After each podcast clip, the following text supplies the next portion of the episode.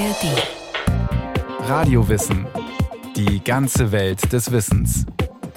Ein Podcast von Bayern 2 in der ARD Audiothek. Nach, äh, nachdem ich mich ähm, heute. Oh, nee, Moment. Heute, heute heißt das. ja, also nachdem ich mich heute um dieses Mikrofon versammelt habe, ergreife ich außer der Gelegenheit auch noch das Wort, um es an Sie zu richten. Ein typischer Heinz-Erhardt-Satz.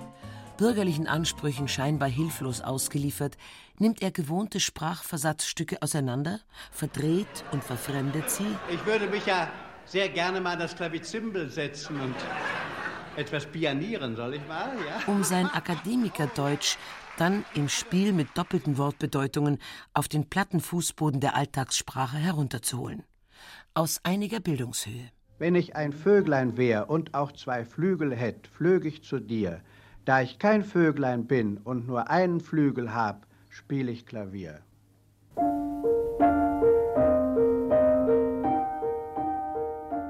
Heinz Erhardt, Musikant, Poet, Reimkünstler, Entertainer, wohlgerundetes Symbol der Wirtschaftswunderjahre.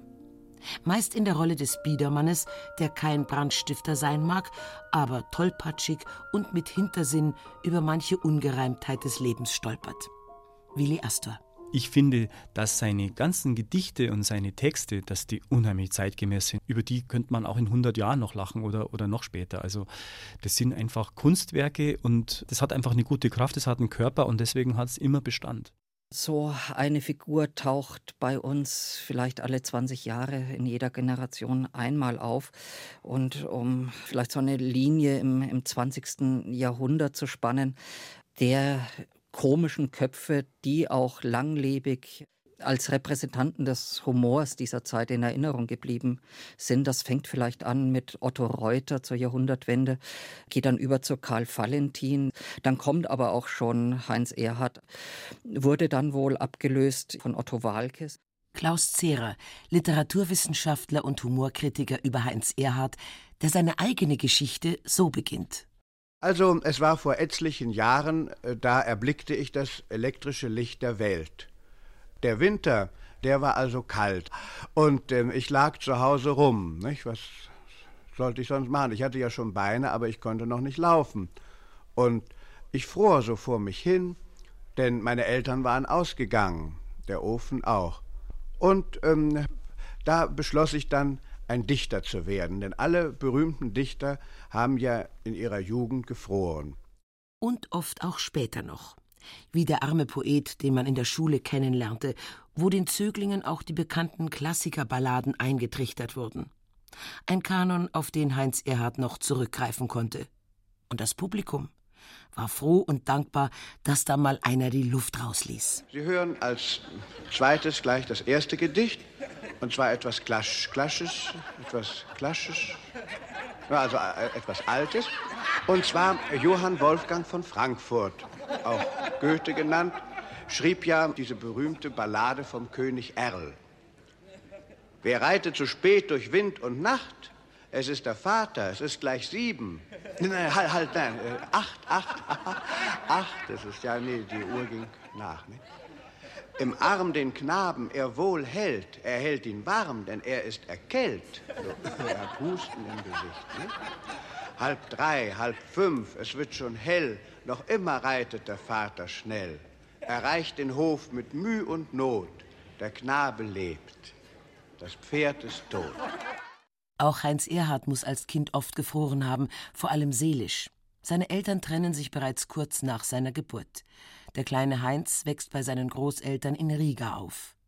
Kurz bevor er eingeschult werden soll, entführt ihn die Mutter nach Petersburg.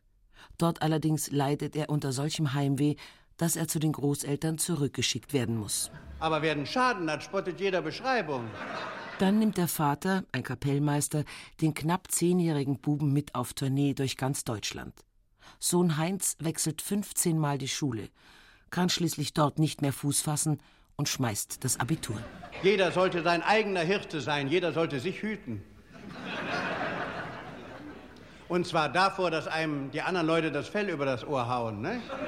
Der Großvater steckt ihn in seine Musikalienhandlung. Ein solides Geschäft. Neben der Arbeit studiert Erhard jedoch am Konservatorium in Leipzig Musik. Ich wollte äh, wirklich Pianist werden und hauptsächlich Chopin, Schumann, die Romantiker lagen mir besonders. Außerdem sammelt er erste Lorbeeren als Stegreifkomiker. Liebe Spottfreunde, es darf für uns kein Äußerstes geben, zu dem wir nicht entschlossen wären und keine Lauer, auf der wir nicht lägen. Dann stirbt der Großvater. Erhard hat keine Lust auf den Musikalienhandel. Aber er lernt die Liebe seines Lebens kennen. Gilda Zanetti. Das war ein Riga in einem äh, Fahrstuhl. Ich stieg in den Fahrstuhl und sie stand schon da und fragte, verzeihen Sie, eine sehr dumme Frage, fahren Sie auch nach oben? Denn wo soll man sonst hinfahren, wenn man im Parterre einsteigt? Also wir fuhren nach oben und äh, zufällig musste ich auch in die gleiche Wohnung, wo, wo meine Frau wohnte. Und da haben wir uns eben kennengelernt und haben uns auch bald geheiratet. Gilda ist es, die Heinz Erhard darin bestärkt, sich endgültig für die Bühne zu entscheiden. Sie wird ihn lebenslang begleiten und unterstützen. Nicht jeder, der die Bretter, die die Welt bedeuten, betritt, merkt, dass er auf dem Holzweg ist. Erhard geht nach Berlin, sucht ein Engagement und hat's schwer. Oft gibt es nichts anderes zu essen als die mittägliche Erbsensuppe, die in der Volksküche ausgegeben wird. 1938, kurz vor Kriegsbeginn, schafft er den Durchbruch im renommierten Kabarett der Komiker. Ich wollte durch mein Erscheinen gar nicht erst herkommen, weil ich so scheu von Hause aus bin. Nicht? Aber der Chef des Hauses meinte auch, Mensch, Heinz, komm, wirf alles von dir, was dich host. Was dich hemmt. Hemmt, hat er gesagt. Hemmt. Leider, ich wusste, irgend so ein Kleidungsstück war es. Also, und jetzt stehe ich hier Cognac, ne? Rum, rum, jetzt stehe ich hier rum. er tourt durch ganz Deutschland und brilliert ausgerechnet an der Seite einer der schönsten Frauen dieser Zeit, der Tänzerin Lajana. Und da kommt doch einer zu mir und sagt, Hallo Jana, könnte ich von Ihrer Frau ein Autogramm haben? Inzwischen manövriert Hitler die Welt in den Krieg. 1941 wird auch Heinz Erhard einberufen. Als Nichtschwimmer kommt er zur Marine. Dort schiebt man ihn glücklicherweise zur musikalischen Unterhaltung ab. Erhard darf erstmal auf die große Pauke hauen. Da hatte ich 187 Takte Pause und dann kam ein Bums von mir. Und der war sehr wichtig, weil dann da nämlich der Obermusikmeister wusste, wo er war. Und bei den Proben hatte mein Nachbar immer, der die kleine Trommel schlug, mir immer einen Tritt gegeben. Dann wusste ich, jetzt kommt der Schlag, da habe ich reingehauen. Das stimmte auch meistens immer. Aber bei der Aufführung hat er mich im Stich gelassen, mein Nachbar. Und schließlich habe ich auf gut Glück reingehauen. Also ich dachte, jetzt ist der Höhepunkt erreicht, aber nein, es war falsch. Die konnten nicht mehr blasen vor Lachen. Es war eine Katastrophe, also es war furchtbar. Und nachher kam dann der Obermusikmeister zu mir und sagte, Sie mögen ein guter Mensch sein, Erhard, aber Sie sind ein schlechter Schlagzeuger. Und wir werden Sie abkommandieren. Da kriegt er einen schrecklichen Schreck. Er sagt, nein, da haben Sie keine Angst. Sie kommen zur Wehrbetreuung nach Kiel. Und bei der Wehrbetreuung in Kiel habe ich eigentlich meine, erst meine richtige künstlerische Laufbahn begonnen. Dank der Auftritte in Riga und mit Lajana hat Heinz Erhard bereits allerhand Repertoire, selbst verfasste Gedichte und Chansons. Das berühmteste wird das Fräulein Mabel. Das Fräulein Mabel, das hatte ich eigentlich schon in Riga schon gedichtet und komponiert und war sehr stolz über diesen Reim. Kennen Sie ihn schon, das Fräulein Mabel, würden Sie sie sehen, wird es Ihnen able. Aber die, meine Verwandten sagten immer, ach so ein Quatsch. Kennen Sie denn schon das Fräulein Mabel? Ha? Würden Sie sie sehen, wird's Ihnen able. Beine hat sie krumm, so wie ein Säbel. Meine süße kleine Freundin, Fräulein Mabel. Hans Erhard war ein Humorist, ein volkstümlicher Humorist im besten Sinne. Er hat keine hohen intellektuellen Hürden aufgestellt seinem Publikum. Er war einfach, er war allgemeinverständlich, aber er war dabei niemals platt findet Klaus Zehrer, Humorkritiker und Kolumnist bei dem Satiremagazin Titanic. Ich sehe ihn in der Tradition der Volkshumoristen und Volkssänger. Ähm, das kommt alles aus dem 19. Jahrhundert her, wo es auch schon eine große Tradition des Wortspiels gab. Und wenn man seinen Heinz Erhard genau liest, dann sieht man auch, dass er natürlich sehr viel von Wilhelm Busch gelernt hat. Von Heinz Erhard gelernt hat dagegen der bayerische Kabarettist, Musiker und Komponist Willi Astor. Ihm ist der Komiker geradezu ans Herz gewachsen. Dieses Feinstoffliche, das Heinz Erhardt mitgebracht hat in seinem Humor, das habe ich erst später durch das Lesen seiner Sachen ergründet und ich habe ihn immer schon sehr, sehr gern gemocht und vor allen Dingen mochte ich, dass er ein stiller Mann war außerhalb seiner Arbeit. Also er hat ja auch Musik komponiert, er war auch ein super Musiker. Dies noch ein Gedicht, das ist mir eigentlich durch Zufall gekommen. Meine Gedichte waren meistens nicht länger als vier Zeilen. Und äh, immer wenn ich vier Zeilen zu Ende sagte ich noch ein Gedicht. Das Leben kommt auf alle Fälle aus einer Zelle. Doch manchmal endet es auch bei Strolchen in einer solchen. Es war sicher ein Glück für Heinz Erhardt, dass sein fast zeitloser Humor keine tagesaktuellen oder politischen Bezüge suchte. So kommt er relativ unbeschadet durch die Nazizeit, den Krieg und kann 1946 beim NWDR wieder neu beginnen. Selbst die Engländer, die jede Sendung im Voraus absegnen müssen, sind begeistert. Er sei der einzige Deutsche, über den sie lachen könnten, ohne ein Wort zu verstehen. Dabei arbeitet Erhard hart an seinen Texten. Oft kosten ihn seine Pointen, die nur scheinbar leicht und improvisiert daherkommen, schlaflose Nächte. Das glaube ich ihm sofort. Manchmal aber fallen einem auch die Pointen, äh, wie man so sagt, aus dem Ärmel.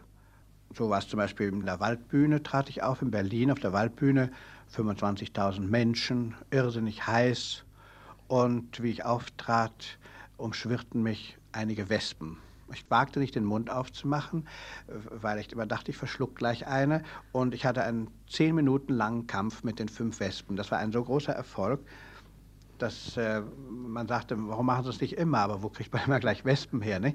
Nun, aber da passierte mir etwas anderes. Als die Wespen verscheucht waren, äh, trug ich ein Gedicht von mir vor, das ich vielleicht schon mindestens tausendmal vorgetragen hatte blieb aber mittendrin stecken. Vielleicht war die Hitze dran schuld oder was.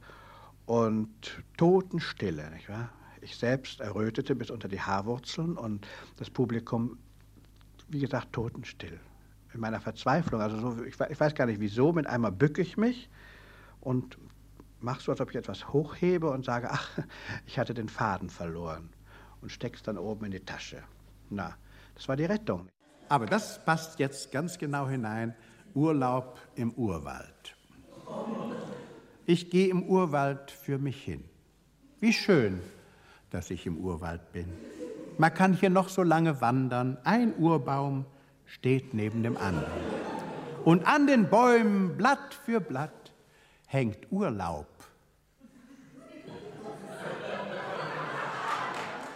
Schön, dass man ihn hat. Der Erfolg beim Radio zieht Theaterauftritte nach sich. Lustspiele sollen die Entbehrungen der Nachkriegszeit vergessen lassen. Lieber reich, aber glücklich mit Heinz Erhardt sehen 1947 allein in Hamburg 35.000 Zuschauer. Das Wort Schauspieler möchte ich da vielleicht doch äh, etwas vorsichtiger gebrauchen in meinem Fall, denn ähm, ich kann mich eben, wie gesagt, nur selbst spielen. Mancher Text funktioniert auch als Szene mit verteilten Rollen. Ein Dramolett auf dem Buchstaben G. Gong, Ge geliebte Gisela. Geliebter Gregorius. Günstige Gelegenheit. Gatte ging. Geschäftsreise. Guxhafen.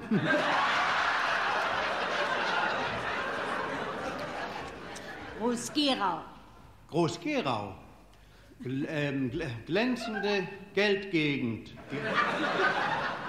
Getränkefällig? Äh, genialer Gedanke. Gerade Gewürzgurke gegessen. Gesundheit. Gleichfalls. Gutes Gesöff. Glücklich. Gebiss. Äh, gewiss, gewiss. Geht ganz gut, gell? In den 50er Jahren kommt dann der Film. Körperlich inzwischen für die Breitwand geradezu geschaffen, gibt Erhard den kleinen, großen Mann. So ist er der müde Theodor. Liebevoll, gutmütig bis zur Trotteligkeit. Immer mit Brille, aber nicht ohne Durchblick. Meist mimt er den Familienvater.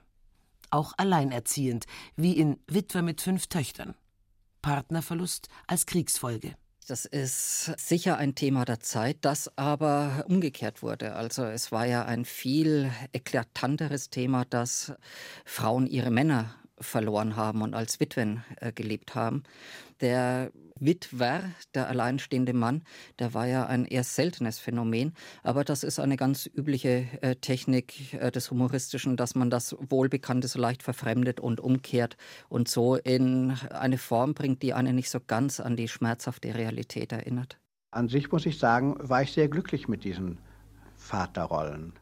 Ausgerechnet diese Filme von der Kritik nicht ganz zu Unrecht als Klamauk abqualifiziert, sollten in den 80er Jahren ein Comeback erleben. Für junge Leute sind sie plötzlich Kult. Es gab eben tonangebende Stimmen in den Medien, die spätestens ab den 60er Jahren doch verlangt haben, dass Komik nicht so apolitisch daherkommen darf, wie es Heinz Erhardt doch immer verkörpert hat, dass sie mehr sein muss, dass sie aufklären muss. Und da kamen dann etwa Formen des Politkabaretts höher in Kurs und äh, Heinz Erhardt galt da etwas als altbacken und antiquiert. Mittlerweile sieht man das wieder ein bisschen entspannter. Man kann auch wieder genauer auf das Handwerk des Humors gucken und kann das einfach wertschätzen, dass Heinz Erhardt er hat einfach sehr, sehr gutes Handwerk geliefert hat. Der Berg würden sämtliche Berge der ganzen Welt zusammengetragen und übereinander gestellt und wäre zu Füßen dieses Massivs ein riesiges Meer, ein breites und tiefs und stürzte dann unter Donnern und Blitzen der Berg in dieses Meer. Das wird spritzen.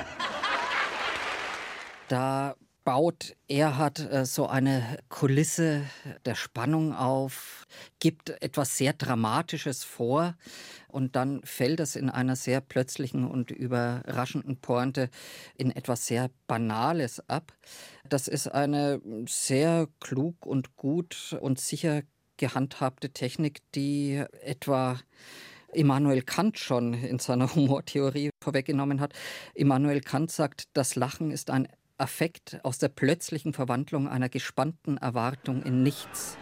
Dann fasse man sich, aber kurz. Aber kurz, das ist das hüpfende Komma. Der, der springende Punkt. Also für mich ist Heinz Erhardt auf einer absolut gleichen Stufe wie Ringelnatz zum Beispiel. Und Ringelnatz zum Beispiel hat er gesagt, Humor ist der Knopf, den wir drücken müssen, damit uns nicht der Kragen platzt. Und ich glaube, das hat Heinz Erhardt gemacht und er hat es fantastisch gemacht und das hat einfach eine wahnsinnige Qualität. Ich finde, dass Heinz Erhardt einfach auch ein Komiker war, der eine unglaublich starke Poesie verbreitet hat in seinen Texten. Himmelgesäß und Negern. Also das, und welches Gedicht fällt Willi Astor als erstes ein, wenn er an Heinz Erhard denkt? Natürlich die Made. Hinter eines Baumes Rinde wohnt die Made mit dem Kinde. Sie ist Witwe, denn der Gatte, den sie hatte, fiel vom Blatte, diente so auf diese Weise einer Ameise als Speise. Eines Morgens sprach die Made, liebes Kind, ich sehe gerade, drüben gibt es frischen Kohl, den ich hol, so lebt denn wohl. Halt, noch eins, denk, was geschah, geh nicht aus, denk an Papa. Also sprach sie und entwich. Made Junior aber schlich aus der Wohnung, das war schlecht, denn schon kam ein Specht und verschlang die kleine Fade Made ohne Gnade, schade. Das Gedicht von der Made. Wahrlich ein Klassiker und ein Fixstern am Himmel deutscher humoristischer Dichtung geradezu genial, die Klimax der vielen A's und seine verzögerte Schlusspointe. Ein Markenzeichen von Heinz Erhardt. Nein, noch nicht, noch nicht, noch nicht. Ei, jei und jei, da kommt doch noch was. Nee, so kurz war die Made auch wieder nicht, ne? Hinter eines Baumes Rinde ruft die Made nach dem Kinde. So, jetzt ist, jetzt ist aus, jetzt ist. Die Texte, wenn man sie sich genauer anschaut, sind natürlich alles andere als harmlos. Äh, da geht es auch um Tod und Leben. Aber er bringt das immer wieder so charmant und so unschuldig rüber, dass einem das gar nicht so richtig auffällt. Das hat Heinz Erhardt so gut beherrscht, dass er immer als der unschuldige Witzmacher in Erscheinung getreten ist, der er im Privaten auch gar nicht war. Der erfolgreiche Komiker, der liebenswerte und immer lustige Heinz Erhardt gestorben am 5. Juni 1979, hat mit Problemen zu kämpfen. Es gibt eine große Kluft zwischen dem öffentlichen Heinz Erhardt, den wir als Bühnenfigur kennen, der auch nur eine Bühnenfigur war, und dem Menschen, der von großen Ängsten und Problemen besetzt war, der, wie man heute weiß, ein massives Alkoholproblem war, der wohl auch in der Familie nicht der gemütliche Familienvater war, in der er immer wieder in seinen Filmen erscheint. Ja, ja, manchmal kommt man mit einem blauen Auge davon, dass man einem anderen geschlagen hat, ne? Immer wenn ich traurig bin, trinke ich einen Korn. Wenn ich dann noch traurig bin, trinke ich noch ein Korn. Wenn ich dann noch traurig bin, trinke ich noch ein Korn. Und wenn ich dann noch traurig bin, fange ich an von vorn. Er war auch im Prinzip also ein nervöser Bühnenkünstler.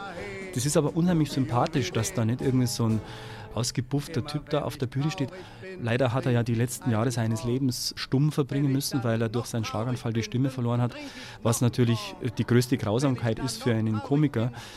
Das ist mir echt wahnsinnig nahegegangen und ich fühle mich mit ihm wirklich seelenverwandt. Es gibt so ein kleines, auch eher unbekanntes Gedicht von Heinz Erhardt, das ich sehr schätze. Und da es nur ein Vierzeile ist, kann ich es jetzt in voller Länge mal vortragen.